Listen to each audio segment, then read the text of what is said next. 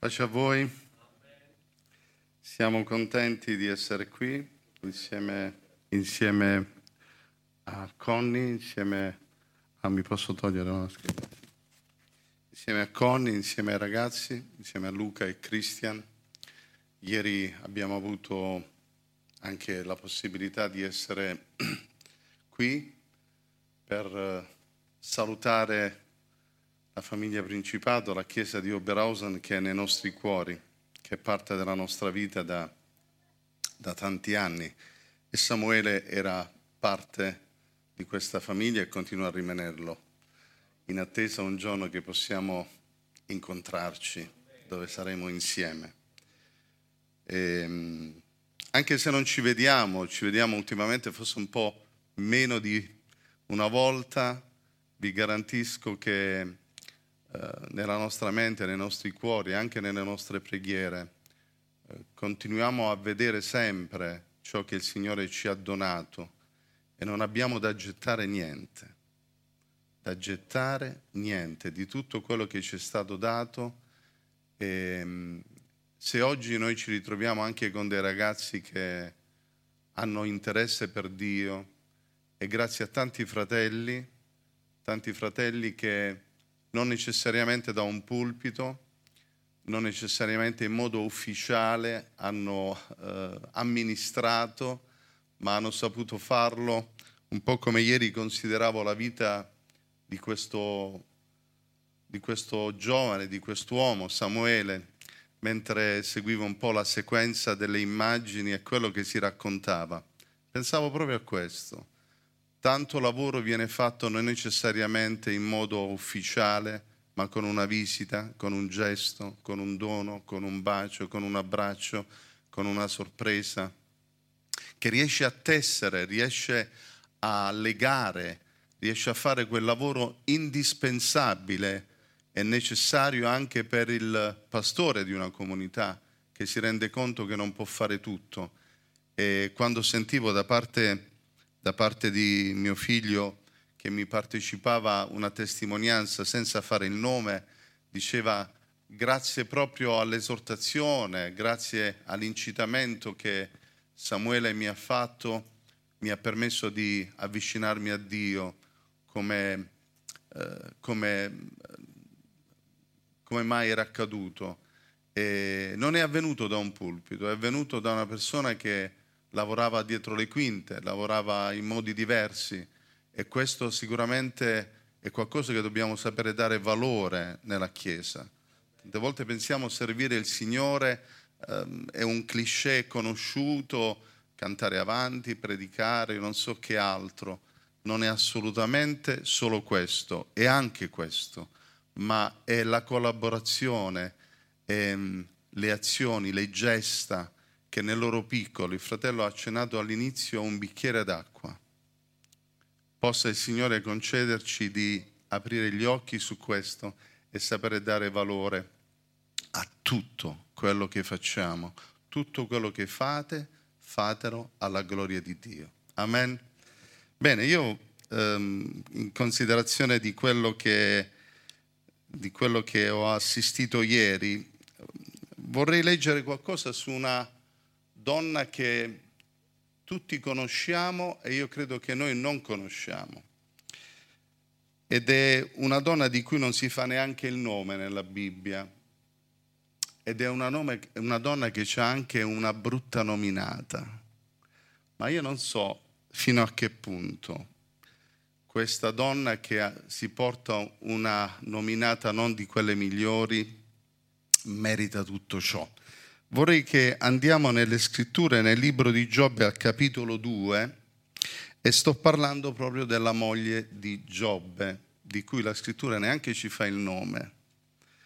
Però ci dice qualcosa che questa donna ha detto e su quello che lei ha detto vogliamo soffermarci e anche su quello che lei non ha detto ci soffermeremo in questa mattina.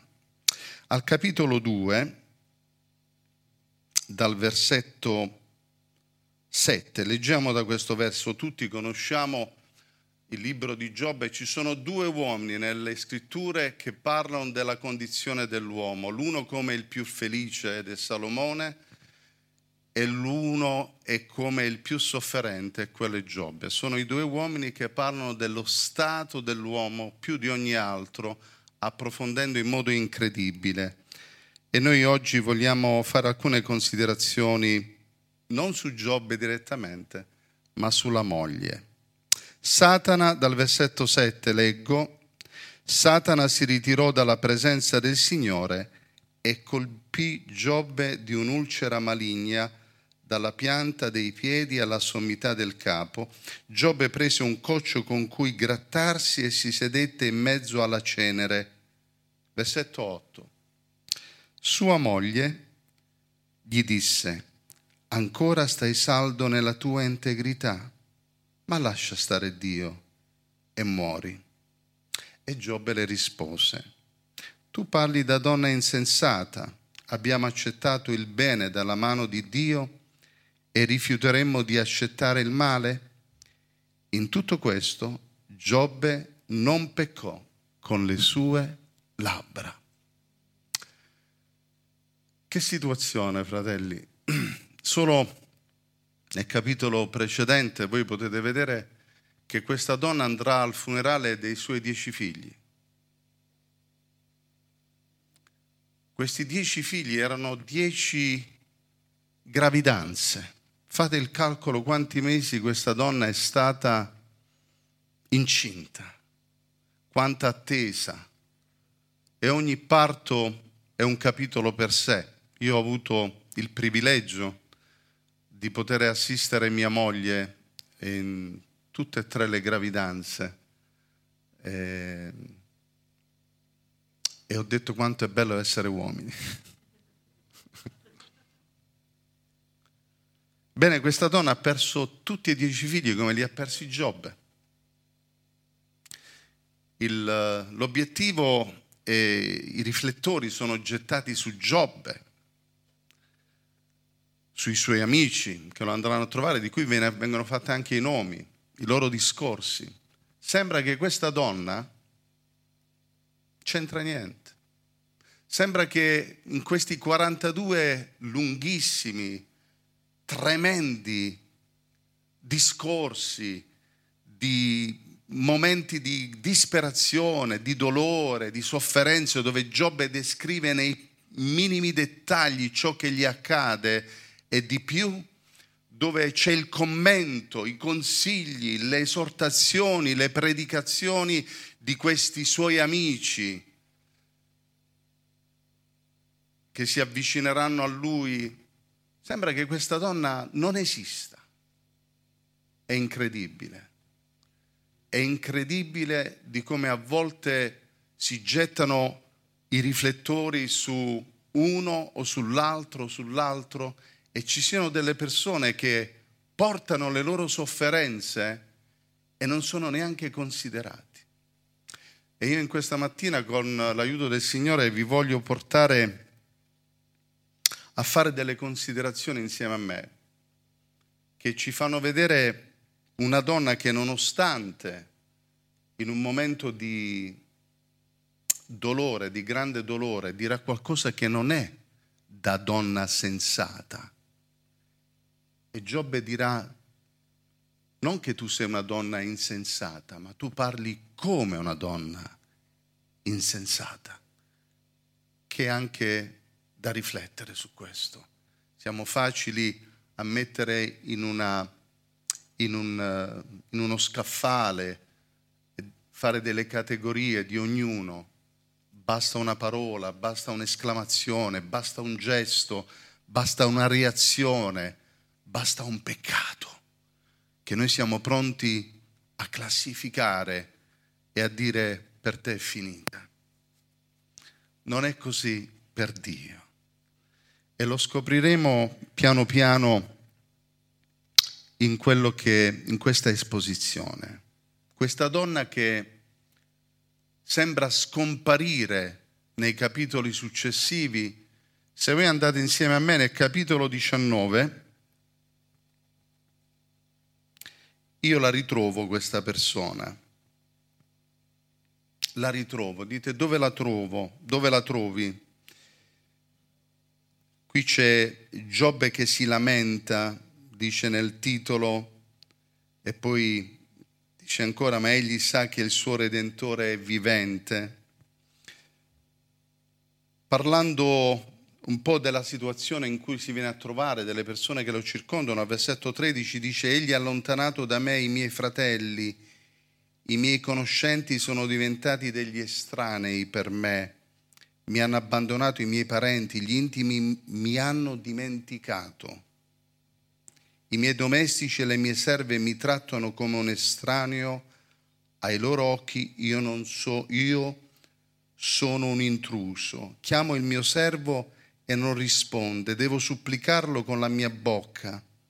E poi dice il versetto 17, mi piace, anche se è contraddittorio, dice, il mio fiato ripugna a mia moglie. Il mio alito è così cattivo che ripugna a mia moglie. Per menzionarla vuol dire che lei stava là, non se n'era andata.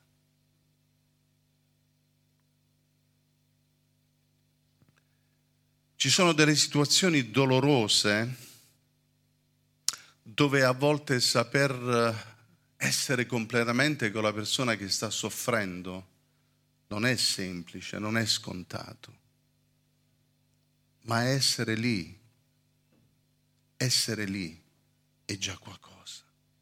E questa donna è lì. Una donna che come vi dicevo, non viene assolutamente eh, menzionata. E poi nei capitoli successivi di nuovo i riflettori sono puntati sulle discussioni che ci saranno tra Giobbe e i suoi amici che cercano di mettere in evidenza il peccato, i peccati più nascosti che quest'uomo avrebbe avuto nella sua vita.